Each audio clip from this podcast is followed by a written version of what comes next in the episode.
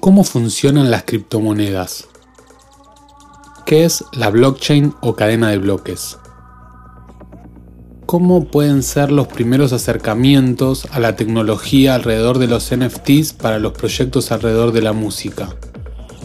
¿Cuál es la data clave para dar los primeros pasos en este paradigma digital?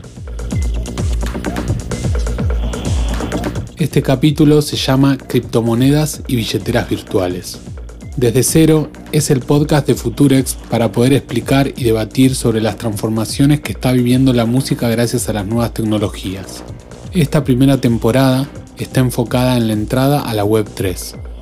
Futurex es una comunidad de aprendizaje de música y tecnología en Latinoamérica, y este podcast es posible gracias al apoyo de Haka Labs y además la Fundación Santander por medio del programa de mecenazgo de la Ciudad de Buenos Aires. En este episodio, Luciana Balbi, de Wanna Music, Enigma y colaboradora en Futurex, entrevista a Juanjo Méndez, jefe de marketing en Ripio. Los invitamos a escuchar este podcast y sumarse a la comunidad.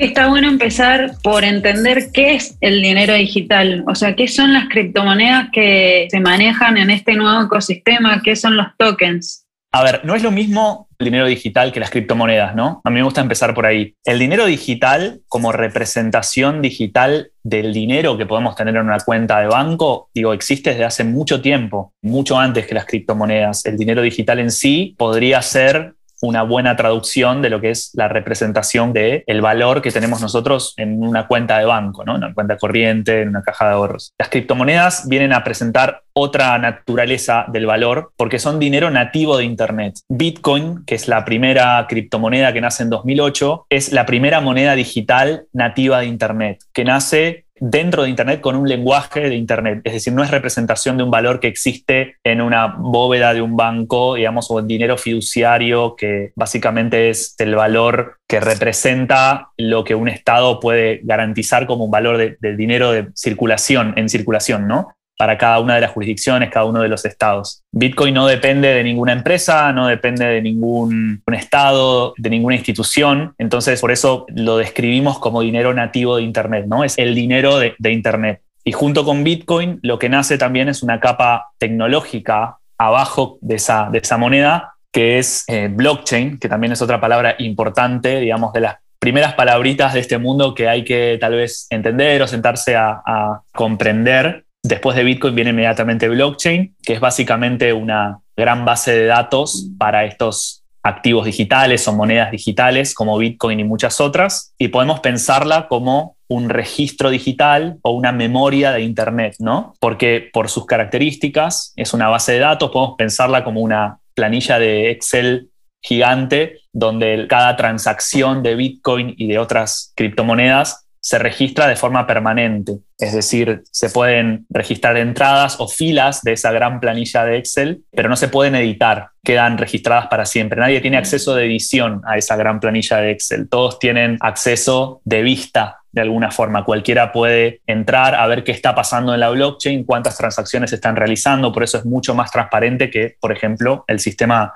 bancario tradicional, ¿no? Eso es lo primero que viene a, romper, ¿no? Con el paradigma del dinero como propiedad, de alguna forma, de las instituciones eh, financieras tradicionales o los bancos, versus este dinero que es propiedad de las personas y de los usuarios, que son parte de, esa red, ¿no? Tratando de ser lo más didáctico posible, creo que es la descripción más sencilla de lo que implica este dinero digital nativo de Internet, ¿no? Con Bitcoin como ejemplo y también me aventuré un poco a describir blockchain porque son dos tecnologías intrínsecas, ¿no? Una no existe sin la otra. Bitcoin no puede operar por fuera de, blockchain porque si no, no sería una moneda descentralizada, ¿no? Nativa de Internet. Y blockchain como base de datos podría funcionar sin Bitcoin, pero no existiría un caso de uso. Eso creo que es la primera descripción que puedo dar de, de la diferencia entre el dinero digital y el dinero nativo de Internet.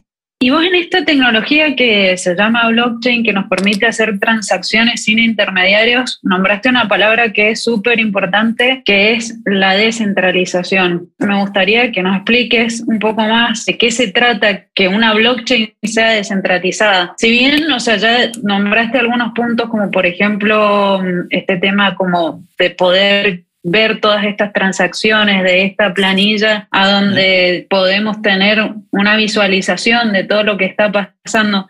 Me gustaría que nos des un concepto de esta palabra que tanto escuchamos en el ecosistema, que es la descentralización. Sí, creo que la palabra descentralización como idea, como concepto y como norte para la construcción de los, tal vez los valores, digamos, de este ecosistema, atraviesan desde la creación de Bitcoin en 2008 hasta el día de hoy, con todos los cambios y las evoluciones de las herramientas, de los actores que forman parte de, de esta industria. Yo le llamo ecosistema porque pienso que es mucho más grande que una industria, ¿no? Eh, se compone por sobre todas las cosas de comunidades que la conforman, ¿no? Después podemos hablar un poquito, pero digo, desde los desarrolladores de software hasta los creadores de contenido, creo que atraviesa un poco este concepto y esta palabra atraviesa como decía recién, los valores de lo que se construye. A ver, la idea detrás de la descentralización implica una suerte de reclamo o combate frente a la centralización, ¿no? La construcción de Internet en sus inicios tenía esta idea de descentralización en las mismas personas que desarrollaban esa primera infraestructura de Internet, que creaban antes de los portales de acceso a Internet, ¿no? que creaban los protocolos, la infraestructura que hoy, digamos, nos permite operar, que pocos conocen cómo funciona. O sea, hoy usamos navegadores de Internet, usamos redes sociales, pero en pocos tenemos el conocimiento necesario como para entender cómo funciona esa infraestructura. ¿no? Y por eso al principio decía que era muy difícil explicar Internet hace 30 años. Hoy con los casos de uso y con las herramientas que tenemos al alcance de todo el mundo, resulta más fácil. Pero existía esa idea de centralización, al menos latente, más que explícita, digamos, en esa primera construcción de, de Internet. Después, Internet tomó otros caminos, como sabemos. Hoy, Internet es una industria centralizada más, concentralizada me refiero a que hay muy pocas empresas que podemos nombrar, digo Google, Facebook, ahora Meta, son dueños, entre comillas, de eh, un 80-90% de la Internet y de nuestras interacciones en la Internet y de nuestras identidades en Internet. Digo, por dar un ejemplo muy concreto, las fotos que subimos a Instagram son propiedad de Meta, no son propiedad nuestra. Los videos que subimos a TikTok son propiedad de TikTok, no son propiedad del usuario, ¿no? Una vez que las subimos a Internet, dejan de ser propiedad nuestra. Entonces, lo que viene a quebrar cripto, blockchain, estas nuevas tecnologías vienen a proponer un cambio de paradigma para la construcción de un ecosistema, herramientas, productos, protocolos, casos de uso que tengan la descentralización como bandera. Es decir, que no implique que una empresa, una institución o una entidad central sea dueña de esa información y de ese contenido, sino que los usuarios de estas redes, de estos protocolos, de estas tecnologías y estos productos sean los propietarios de esa información, ¿no? Y que ellos decidan qué y cómo volcar a esas nuevas redes y nuevos productos. Esto obviamente está todo en construcción, hay mucho potencial, hay mucho también, hablando en términos, digamos, corporativos, digo, hay mucho capital invertido también en estas tecnologías.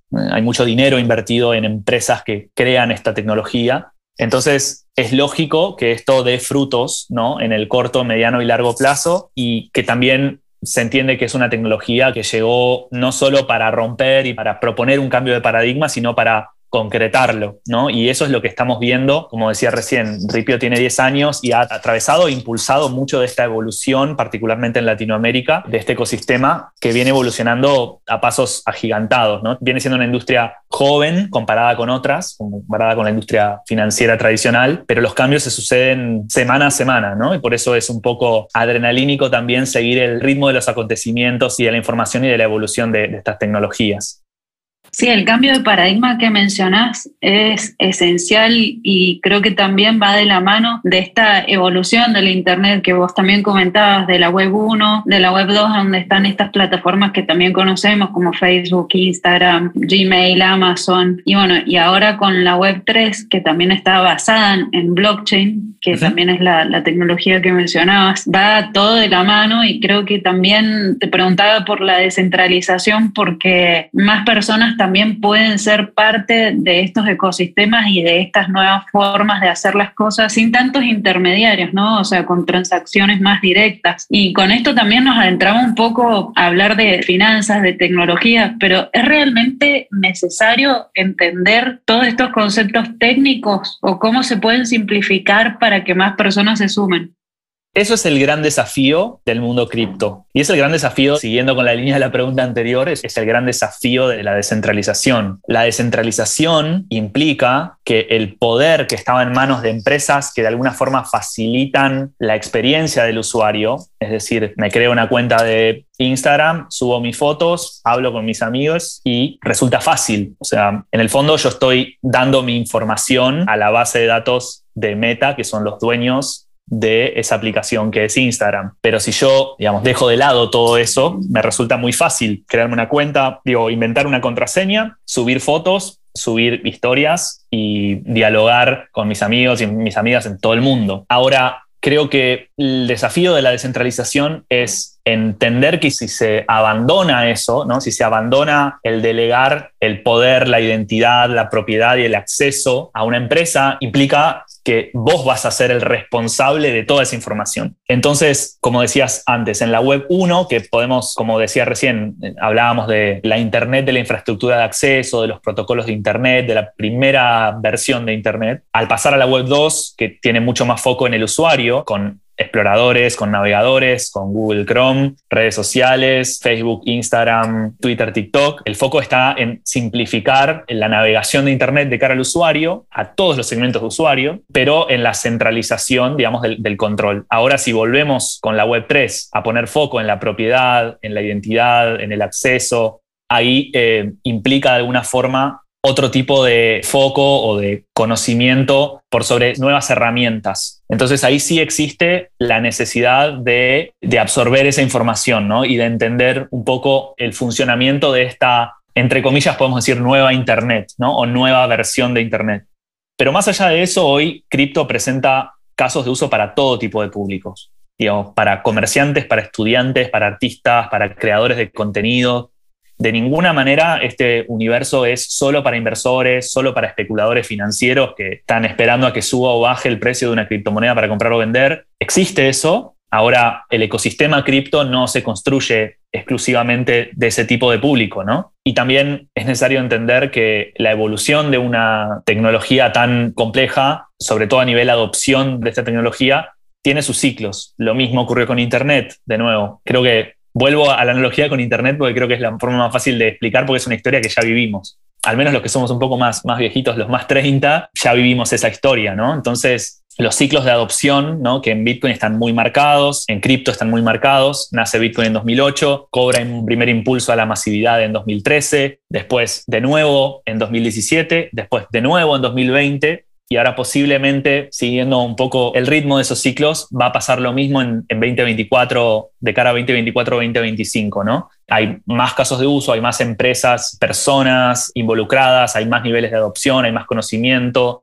hay más avances sobre la regulación ¿no? local y global de este tipo de tecnología. Entonces, todos estos actores van diseñando y acompañando un poco el desarrollo de, esa industria, ¿no? Pero contestando a tu pregunta, si no sé nada de finanzas, si nada de tecnología, ¿puedo probar, puedo entrar igual? La respuesta es sí. Hay muchas formas de ingresar, de comenzar a, operar con criptomonedas, de explorar, conocer, comprar o, ganar un NFT y, entender qué es un NFT, ¿no? que es otro tipo de activo digital coleccionable Creo que hoy hay cada vez más información bajada a tierra, relevante, útil, de calidad, como para, para explorar e, e, e informarse. ¿no? Como toda nueva tecnología, sí implica un proceso de estudio y de sentarse y ver un par de videos o leer un par de artículos de, blog o escuchar podcasts como este. Hace falta esa primera etapa de iniciación consumiendo información y después existe una decisión. Digo, también es súper válido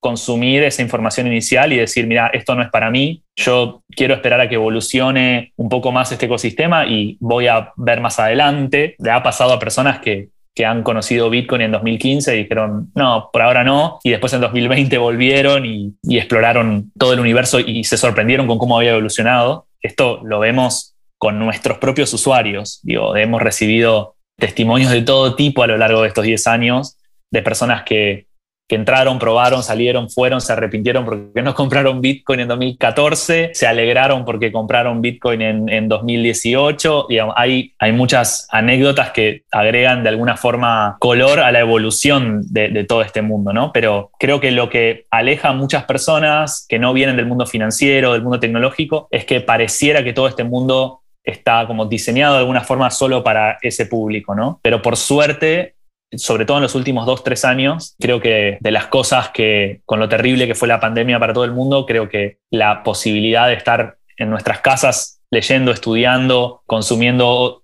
información creo que también generó una suerte de, impulso para que más personas se interesen por esta tecnología y eso es evidente en el nivel de adopción que explotó a fines de 2020, ¿no? mediados fines de 2020 y generó nuevos incentivos y, una, un renacer mucho más grande de, de ese interés por estas tecnologías, ¿no? Y a la par surgieron obviamente nuevos casos de uso, fines de 2020, en 2021, digo, todo el universo de los NFTs, que los vuelvo a mencionar, digo, también fue explosivo y fue súper interesante para entender nuevos casos de uso. No es menor también que muchas marcas y empresas del mundo tradicional desde Nike, Starbucks, hasta um, clubes de fútbol y de otros deportes en todo el mundo, se acercaron al mundo cripto a partir de, esta tecnología, ¿no? Entonces, creo que cada ciclo implica que nuevos segmentos de público y nuevos casos de uso acercan a, nuevas personas a, explorar y a encontrar utilidad en todo este universo que es súper vasto.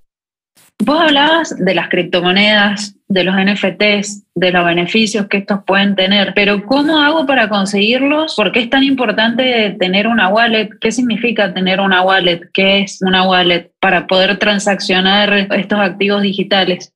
Una wallet es, por cómo está construida esta tecnología, es una herramienta indispensable para navegar el mundo cripto. En una wallet vos tenés las llaves para entrar y salir de este ecosistema, para dialogar con productos, con protocolos, muy similar, de alguna forma se podría hacer una analogía a tu usuario y contraseña de Internet, para redes sociales o productos, aplicaciones en Internet. Eso te permite abrir y ser parte de una comunidad, operar, transaccionar, cargar información, cargar los datos de tu tarjeta de crédito para comprar una entrada para un recital. Eso en el mundo Web 2, que ahora que los describimos puedo referir a Web 2 y Web 3 y creo que se va a entender más o menos eh, a qué nos referimos. Eso en el mundo Web 2 ya es un hábito que la mayoría de las personas adquirieron, ¿no? Ahora, cuando hablamos de wallets, que wallet es billetera en inglés. Específicamente en el mundo cripto hablamos de dos tipos de wallets o dos tipos de billeteras. Están las wallets para navegar la web 2 de alguna forma,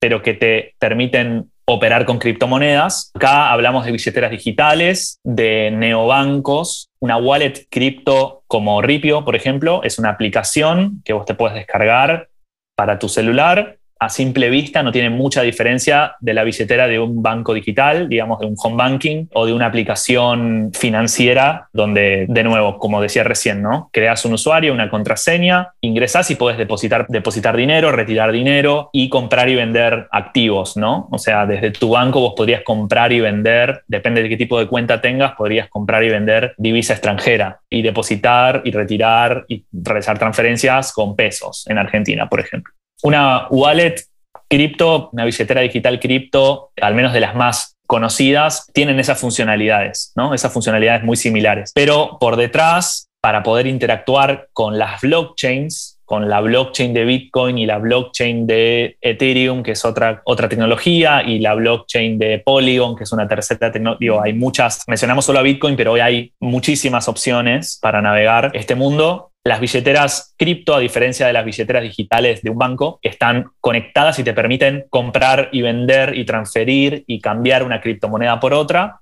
pero a nivel usabilidad creo que no hay diferencia, o al día de hoy al menos ya no existe mucha diferencia entre lo que es una billetera digital cripto y una billetera digital tradicional. Tenés los diferentes saldos, tenés un saldo en pesos, un saldo en Bitcoin, un saldo en Ether, un saldo en dólares digitales, eh, hay, hay poca diferencia, digo, a nivel usabilidad. Ahora, existen también las wallets o las billeteras para navegar Web3, que son un poco diferentes a las billeteras em, de criptomonedas, ¿no? a las billeteras que te permiten comprar y vender criptomonedas. Eh, las wallets Web3 tienen otro tipo de funcionalidades más referidas a lo que es la identidad digital, permiten realizar firmas digitales y permiten también realizar microtransacciones dentro del mundo Web3. El mundo Web3 tiene sus propios exploradores, sus propias redes sociales, sus propios protocolos. O sea, no estamos hablando de YouTube, ni de Facebook, ni de Instagram, sino que estamos hablando de aplicaciones análogas, descentralizadas dentro del mundo Web 3. Por eso insisto con llamarlo de alguna forma una nueva Internet. Y estas wallets digitales lo que permiten es para interactuar, navegar cualquier producto o protocolo en la Web3, es indispensable dialogar con esos productos y protocolos. ¿no? Cuando hablamos de Web3 hablamos de un universo en el que hay que dar y recibir permisos para poder dialogar con las diferentes aplicaciones. Esos permisos que hoy están de alguna forma escondidos en la Web 2 y que terminan siendo propiedad de las corporaciones que están atrás de, las aplicaciones que usamos todos los días, ahora son responsabilidad del usuario en Web3. ¿no? Entonces, para comprar un NFT, para transferir un NFT, para mintear o crear un NFT, que en la jerga se, se le dice mintear un NFT, necesitamos realizar microtransacciones. O sea, todo tiene un costo, o la mayoría de las cosas al menos en Web3 tienen un costo que implican realizar una transacción, realizar una operación que lo que hace es firmar, validar que vos sos la persona que está moviendo esos fondos, que vos sos la persona que está comprando ese NFT o comprando la propiedad, digamos, de, ese NFT. Y esa creo que es la, principal diferencia entre, entre los dos tipos de wallets. Una puede ser análoga, como decía, a, las billeteras digitales de, de, un banco, a un home banking, y la otra es un poco más, tal vez, compleja de explicar porque implica todo, todo este nuevo vocabulario y toda esta nueva estos nuevos flujos de cara al usuario eh, y a los integrantes de este ecosistema que requiere la incorporación de nuevos hábitos y de mm, eh, nuevas eh, acciones, ¿no? O sea, ya no estamos entrando y navegando solamente, sino que estamos en cada paso que damos dentro de la Web3 estamos firmando, estamos realizando una acción mucho más activa y al mismo tiempo estas billeteras, estas wallets nos permiten resguardar nuestra identidad a la hora de, explorar este eh, universo. ¿no? Mucho se ha hablado en el mundo web 2 de la filtración de información, de la filtración de datos, de contraseñas, de las plataformas que compran y venden bases de datos de los usuarios, y que esto es una práctica lamentablemente común dentro del mundo web, web 2. Esto en web 3 no es posible porque cada usuario es el que decide quiénes ven su información, quiénes consumen la información que esa persona está publicando en una red social web 3, por ejemplo, que existen varias hoy. Pero de nuevo, repito, es un mundo todavía que está en construcción, eh, es un mundo que se está explorando, que está dando a conocer sus casos de uso, que se están desarrollando, se están construyendo, pero desde ya que es súper emocionante. Así que aprovecho a las personas que, estén interesadas en o estén con ganas de, de curiosear un poco, hay muchísimo para leer, para usar, para conocer de este mundo que resulta súper interesante. Y creo que los casos de uso de esta tecnología también van a ir emergiendo cuando estas comunidades vayan identificando esos, esos problemas y soluciones y oportunidades, ¿no? Que atraviesan un poco esto que conversábamos antes, que es la base de todo, ¿no? La, la centralización de empresas y corporaciones versus la descentralización y el poder volcado al usuario. Sí, y ya que hablas de, este tema de ya pasarlo un poco más a lo práctico, hemos visto la evolución de Internet, para qué sirven las criptomonedas y de dónde vinieron, cómo surgió Bitcoin, qué es la blockchain, esta tecnología que sustenta las transacciones. Me interesa saber cuál es el rol de Ripio como esta nueva casa de cambio de criptomonedas en la Web3 y cómo puede empezar una persona a obtener cripto, a tener su billetera? ¿Cuál es ese, ese paso a paso para que se pueda entrar al, al mundo cripto? Yendo a lo, a lo, concreto, es muy fácil ir a, a, lo conceptual y a lo filosófico dentro de cripto porque mucho de lo que impulsa el ecosistema también viene desde ahí. Entonces es medio inevitable caer en, esas conceptualizaciones iniciales, pero están buenas para por ahí setear algunas palabras clave y conceptos que son necesarios para seguir ahondando un poquito más. Yendo a lo concreto, Ripio lo que quiere abrir es el acceso a más personas, más instituciones y empresas que se acerquen al mundo cripto y que puedan tener herramientas para navegarlo. Nosotros nos definimos como una puerta de acceso al mundo cripto, ¿no? Eh, y es lo que estamos construyendo y ampliando. Esa puerta se vuelve cada vez más grande, con más productos, con más servicios, para que todos los segmentos puedan ingresar de forma simple y segura a explorar este ecosistema. Hoy la aplicación de Ripio es una aplicación 2.5 de, de alguna forma. Dentro de esa web 2 y dentro de la web 3 es como un camino intermedio, porque buscamos que más usuarios de, todos los segmentos y personas con por ahí no con tanto conocimiento de este universo, puedan ingresar de forma sencilla, como decía recién, ¿no? Segura, pero, pero sencilla también. Entonces, el paso a paso con Ripio sería primero descargarse la aplicación de Ripio como cualquier otra aplicación en el Play Store para Android o en el App Store de, iOS para, iPhone. Y después comienza el proceso de, onboarding o registro, que es muy similar al de cualquier otro banco digital. La información que eh, brindás para abrir una cuenta es similar a la de otras aplicaciones. Es un registro con nombre, algunos datos personales, validación de identidad. Una vez que esa cuenta está validada, que es cuestión de minutos, ya accedes a las funcionalidades básicas de la wallet, que es, eh, son retirar pesos. La aplicación funciona en moneda local. En cada uno de los países donde damos servicio, operamos en moneda local. Entonces, en Argentina, vos podés depositar pesos desde tu cuenta bancaria o a través de Rapipago, podés hacerlo en efectivo. Si tenés una cuenta en Mercado Pago, podés transferir directamente tus fondos de Mercado Pago a Ripio de forma inmediata. Entonces elegís la forma de depositar esos pesos, ese saldo se te acredita inmediatamente en tu billetera y podés elegir después entre las múltiples opciones de criptomonedas. Está Bitcoin, Ether, stablecoins, que son los criptodólares o dólares digitales del mundo cripto. Podés comprar cualquiera de, esos activos, ¿no? Eh, y muchos otros. Y ahí la compra es de forma inmediata con un solo botón. Una vez que tenés esos fondos depositados, podés comprar, podés cambiar esa criptomoneda que compraste por otra, volver a comprarla y si querés retirar ese dinero que tenés en, Ripio, con un solo botón retirás pesos de nuevo a tu cuenta de Mercado Pago, a tu cuenta de banco o también puedes retirar en efectivo a través de las, las sucursales de RapiPago, por ejemplo. Obviamente cada una de esas operaciones tiene, tiene eh, costos y comisiones transaccionales pero son muy bajas. Hoy, para depositar y retirar pesos de tu cuenta bancaria a Ripio, no hay comisión, hay un 0% de comisión. Para comprar criptomonedas hay un 0,5, digamos, del total que vos estás comprando, un 0,5% de comisión. Y para vender de esa criptomoneda a pesos nuevamente, tenés otro 0,5. Los casos de uso más comunes con esta aplicación, aplicaciones como la de Ripio, es comprar criptomonedas y como forma de ahorro, ¿no? Como forma de, ahorro o inversión. Compras Bitcoin a X precio con los pesos que depositaste, sube el precio de Bitcoin, sube la cotización de la, moneda. Cuando vendes de nuevamente a pesos, vas a tener más pesos y retiras esos pesos. Lo mismo con cualquier otra criptomoneda. Este es como el caso de uso más tradicional de, este tipo de, billetera. Ese es como la, el, punto de inicio básico de Ripio y de cualquier otra billetera. Hasta ahí, Web 2 de alguna forma, ¿no? Es muy similar a un home bank. Ahora, nuestra billetera Web 3 se llama Ripio Portal, que es una wallet Web 3 que te permite explorar aplicaciones descentralizadas y otros protocolos e interactuar, comprar y vender NFTs, entre muchas otras opciones. Hoy está en versión desktop, es, decir, en, versión para, para navegadores y muy pronto va a estar en versión mobile, en versión para celulares. Vos podés acceder a Ripio Portal con tu misma cuenta de Ripio, es decir, con todo ese registro y validación que hiciste al principio, cuando te abriste una cuenta de Ripio, podés utilizar Ripio Portal con esa misma cuenta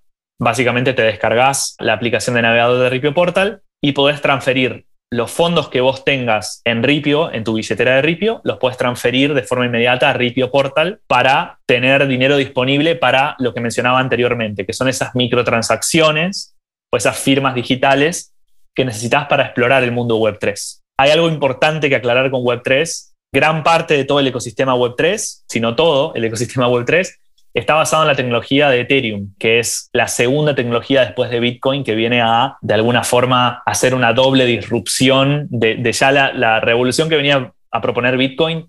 Ethereum hace una doble apuesta sobre eso y habilita otros mundos, otros, otras aplicaciones. El mundo de los NFTs está construido sobre la tecnología de Ethereum, no sobre la de Bitcoin. El mundo de las, de las aplicaciones descentralizadas y contratos inteligentes la creación de, tokens, están todas basadas en Ethereum, no en Bitcoin. Digo, Bitcoin es el más popular porque es conocido como, comúnmente como un oro digital, ¿no? O sea, es una moneda que sube o baja el valor según el, la libre oferta y demanda del mercado. Ethereum es bastante más complejo y podemos pensarlo como una suerte de sistema operativo del mundo cripto, ¿no? Porque permite construir programas, permite construir aplicaciones, nuevos tokens, otros casos de uso. Entonces, cuando nos referimos a herramientas del mundo Web 3, incluso el mundo Web 3 es casi sinónimo de Ethereum, de todo lo que pasa en Ethereum. Eso es una aclaración importante.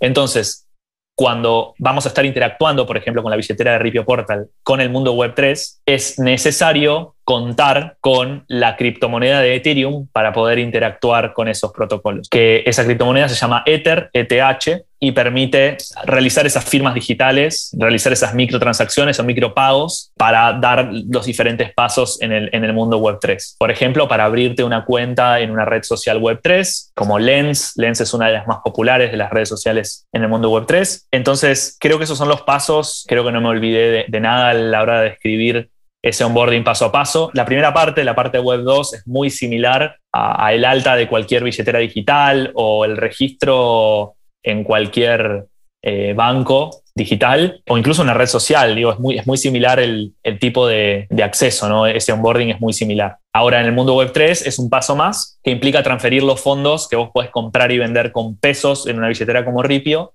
y transferirlas a una wallet web 3 como es Ripio Portal. MetaMask es otra de las, de las wallets Web3, es la más popular del mercado y mm, Ripio Portal es la primera wallet Web3 desarrollada en América Latina. La lanzamos el año pasado en Ripio y presenta un sistema de custodia de fondos diferente a la, billetera de Ripio, ¿no? que por ahí es un poco complejo de, explicarlo, pero si están interesados pueden ingresar a, a ripio.com y tenemos una sección eh, gratuita con información, no solo de la billetera, sino de todo lo que estamos hablando acá, para sentarse y tal vez digerirlo con otros tiempos. Tenemos guías e información, tutoriales, videos para consumir eh, información similar a la, que, a la que estoy dando ahora y a la que estamos charlando en este momento, toda en español, toda bajada a tierra, con un lenguaje lo más llano posible. Yo creo que al explicarlo resulta más complejo o, al escuchar ahora resulta un poco más complejo que después una vez que podés asimilar un poco más ese, tipo de conocimiento y asimilar las palabras que estamos usando, el, vocabulario, los conceptos, resulta un poco más sencillo una vez que se empieza a digerir esto. Y créanme que no solo los casos de uso, sino también las,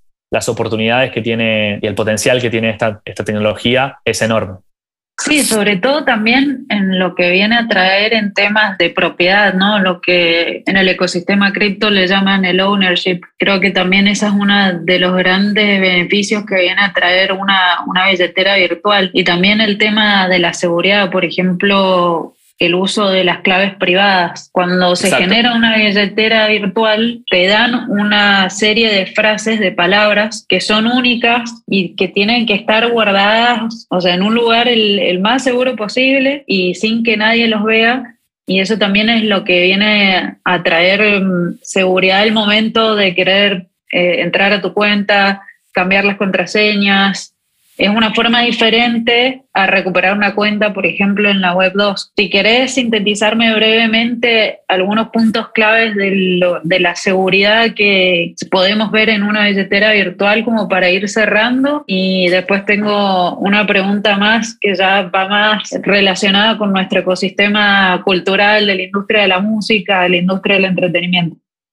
De nuevo hago una comparativa rápida entre Web 2 y Web 3. Cuando hablamos de seguridad en Web 2, hablamos de contraseñas y factores de autenticación. Digamos, el usuario es responsable de alguna forma de crear una contraseña segura. Los que por ahí usamos aplicaciones y, navegamos en Internet desde hace dos décadas, nos resulta familiar este universo y también sabemos que esto se fue cuanto cada vez más personas usaban más aplicaciones y más personas estaban en Internet había más riesgo, digamos, de que esas contraseñas, si vos, si tu contraseña era 123, 123, 123, es una contraseña débil, ¿no? Entonces, las mejores prácticas de este tipo de, formas de mantener protegida tu identidad y tu, y tu, información, incluso información financiera, el ejemplo que daba antes, ¿no? Podés cargar una tarjeta de crédito en una aplicación. Eso se fue de alguna forma volviendo más sólido, más robusto, ¿no? Hoy prácticamente cualquier aplicación tiene ciertas reglas ¿no? a la hora de crear una contraseña, mayúsculas y minúsculas, caracteres especiales, etc. Entonces, esta es eh, en Web 2. De cara al usuario es medio la única garantía de tener esa información segura o el acceso a tu cuenta segura, ¿no? Eh, frente a hackers, a filtración de información, etc. Cuando hablamos de factores de autenticación, esto es una, son prácticas que a lo largo de la última década se vinieron incorporando también en casi todas las aplicaciones.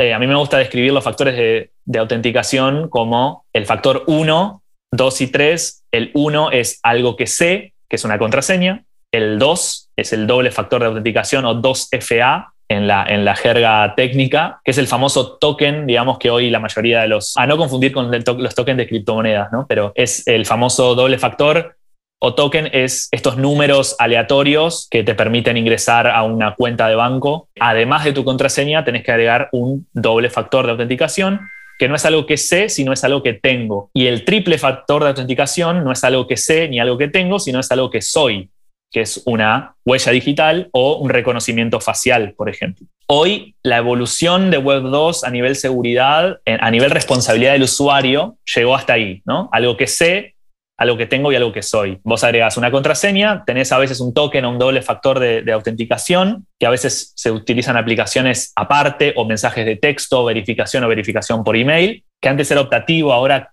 creo que casi todas las aplicaciones, sobre todo las financieras, te obligan a tener ese, doble factor. Y después, algo que, soy, como una huella digital, un reconocimiento, eh, un sistema de reconocimiento facial, lo tienen la mayoría de los celulares inteligentes hoy. En Web3 estamos hablando de, como decía, de otra, otra capa más de seguridad y ahí hablamos de firmas digitales y de claves privadas. Además de esa contraseña, a la hora de, de su contraseña o de tu doble factor o de tu huella digital, todas las wallets cripto tienen claves privadas, son las llaves de alguna forma que permiten mover los fondos, mover activos digitales, NFTs, criptomonedas de una billetera a otra. Las billeteras tienen claves privadas y claves públicas. Las claves públicas son lo más similar en el mundo web 2 a los CBU. Son códigos alfanuméricos de muchas palabritas y números que identifican a una cuenta en particular. Esa clave pública, que es la forma que encuentra hoy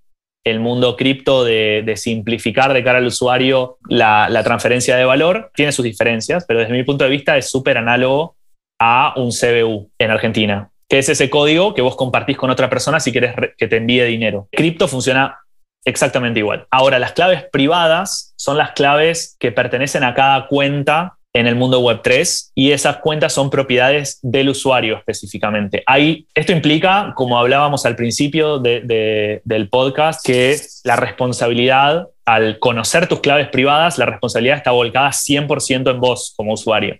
Si perdés esas claves privadas, perdés el acceso a los fondos. No hay forma de recuperar los fondos sin acceso a las claves privadas. Es por eso que la mayoría de las billeteras del mercado hoy, digamos, no revelan tus claves privadas, sino que las claves privadas son propiedad o las, las mantiene la empresa que te brinda la billetera digital y las claves públicas sí son tuyas. Entonces se vuelve un escenario similar ahí a Web, a Web 2. En Web 3 wallets como dábamos el ejemplo recién de Metamask, que es por ahí la marca más conocida dentro de ese ecosistema. A la hora de abrirte una cuenta en Metamask, no solo tenés que poner un usuario, una contraseña y si querés un doble factor de autenticación, reconocimiento facial, etcétera, con el dispositivo desde el que lo abras, sino que también tenés que saber aprenderte o guardar una clave privada que implica 12 o 24, dependiendo de la tecnología, 12 o 24 palabras únicas similares a, la mecánica del alias del CBU, haciendo de, nuevo una analogía, que vos te acordás de tres palabritas que son representación de ese alias. Bueno, en el mundo cripto son 12 o 24 palabras aleatorias que representan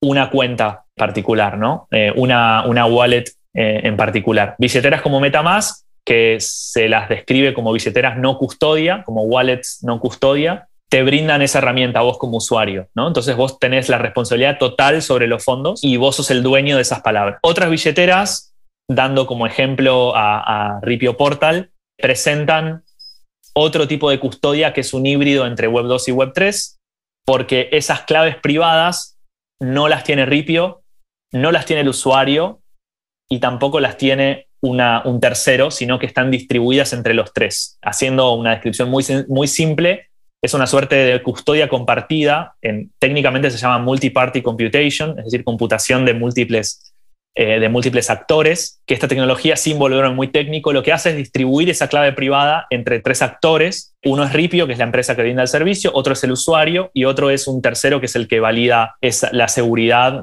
que es eh, en parte custodio de esos fondos.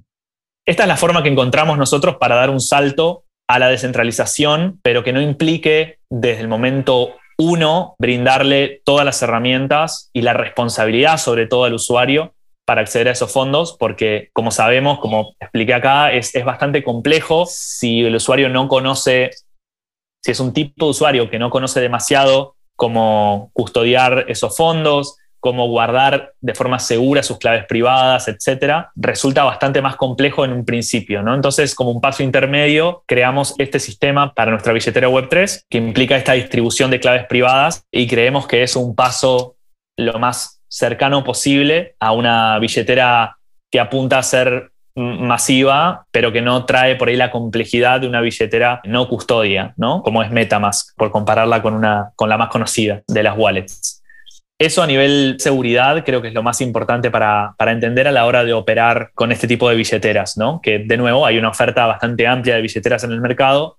Está bueno conocer y elegir como tipo de usuario cómo voy a custodiar mis fondos, porque la responsabilidad en Web3, como decía antes, está 100% de cara al usuario. Entonces, yo como usuario tengo que elegir si voy a usar una billetera Web2, donde depende un poco de la empresa que me brinda ese, ese producto y ese servicio, para acceder a, los fondos y las garantías que me dé esa empresa como empresa, o si quiero ser un usuario Web3 100%, utilizando protocolos 100% descentralizados, no usando ninguna billetera Web2, eso no te va a permitir depositar y retirar pesos, por ejemplo. Olvídate. Si hablamos de descentralización, hablamos de no tocar el mundo financiero tradicional. Entonces, creo que son dos mundos que hoy Ripio ayuda a unir con productos y soluciones y casos de uso que están como puente en el medio de esos, de esos dos universos, que creo que este cambio de paradigma, como hablamos al principio, necesita de, esos puentes construidos de, una forma más sólida, pero también sencilla a la hora de, entender y de empezar a, a utilizar este tipo de plataformas.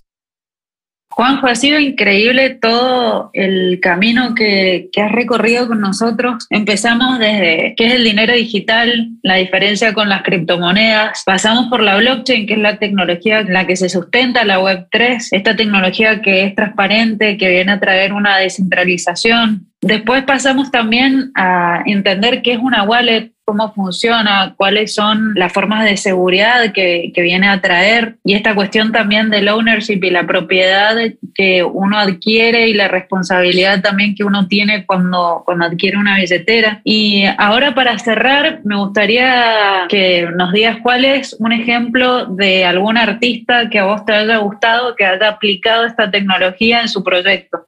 Creo que para el mundo de los, de los artistas el mundo de los NFTs, que son coleccionables digitales, podemos pensarlos como, de nuevo, para los más viejitos, eh, como las, figuritas coleccionables, ¿no? pero del mundo cripto. Hay muchos casos de uso que de hecho eh, Enigma ha llevado la plataforma del marketplace de NFTs fundado por argentinos. Eh, Enigma ha llevado casos súper atractivos, interesantes como el de el coleccionables de Bizarrap, que es hoy el artista más, uno de los artistas más importantes del mundo. También está el caso de, más en el under de Buenos Aires, está el caso de, Proyecto Gómez Casa. Yo a todo esto también soy muy melómano, así que eh, conozco, sigo varios proyectos eh, musicales de todo tipo. Después hay, hay casos, en ambos casos lo que hicieron básicamente es lanzar colecciones de, de alguna forma, entre comillas, figuritas digitales, digamos, para sus comunidades el mundo de los NFTs tiene mucho que ver con las comunidades digitales y con el following o el club de, lo que antes se decía club de fans de, los artistas. Tiene mucho que ver con lo que espera ese público y con, y con el nivel de, cercanía que tiene ese artista para con su público, ¿no? Y creo que ahí se potencia mucho más esto porque se vuelve para ese público mucho más atractivo adquirir una obra digital de ese artista o un elemento que representa a ese artista de la misma forma que compramos merchandising físico del artista. Me puedo comprar una remera del Visa o un gorrito de Visa, pero también puedo tener un activo digital único del Visa, una carta coleccionable de Visa Rap. Después, nada, dentro de artistas del under locales, me gustó mucho en el mundo de los NFTs, no solo estamos hablando de activos digitales como un objeto que sería una representación digital del merchandising del artista, sino también lo que hicieron algunos artistas como Babasónicos o, Mariana Michi con, con Tweety González, que es mucho más interesante porque usan su propia materia prima, es decir, sus propias creaciones artísticas y canciones, y le aplican la tecnología de propiedad digital sobre esa obra de arte, ¿no? Entonces estamos hablando de tracks o canciones coleccionables que se pueden intercambiar y aplican tecnología NFT de una forma súper creativa sobre sus propias creaciones. Eso me parece lo más disruptivo al menos localmente, digo, ejemplos globales se pueden dar miles, desde Travis Scott entrando al metaverso, eh, desde, no sé, Maluma sacando colecciones de NFTs, pero a nivel local creo que lo que está pasando acá es súper interesante.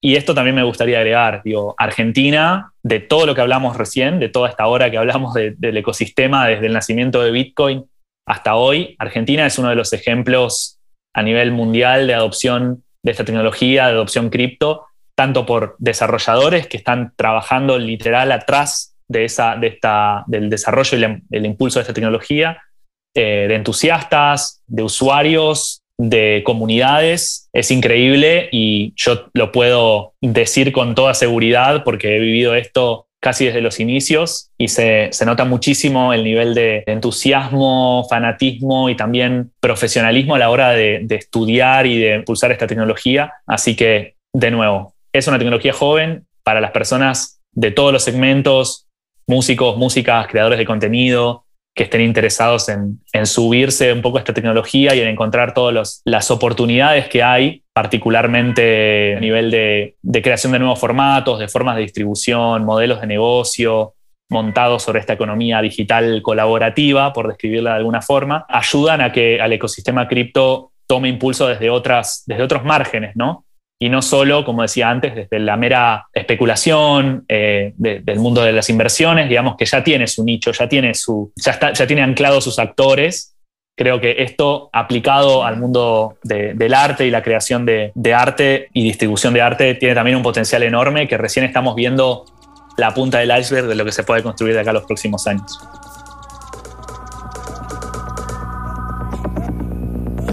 Gracias por haber escuchado este capítulo. Si te gustó y te interesa saber más sobre las transformaciones alrededor de la música y la tecnología en Latinoamérica, te invitamos que puedas seguir a Futurex en Twitter, Instagram, LinkedIn o entrar a nuestro sitio futurex.net. Este podcast se realizó gracias a Constanza Sarnitzer en producción, Luciana Miranda Sequeira en comunicación, Macarena García en diseño gráfico, Tomás Pérez Bisón y Manuel Santiago Maero en edición de audio y postproducción de sonido, Damián Anache en grabación de voces y la música es de Berenice Lorenz. Y yo, quien les habla, Nicolás Madueri, en coordinación del proyecto. Desde Cero es un proyecto de Futurex y este capítulo cuenta con el apoyo de Fundación Santander Argentina a través del régimen de promoción cultural del Ministerio de Cultura de la Ciudad de Buenos Aires. Gracias por haberte sumado. Nos vemos donde haya data y delirio.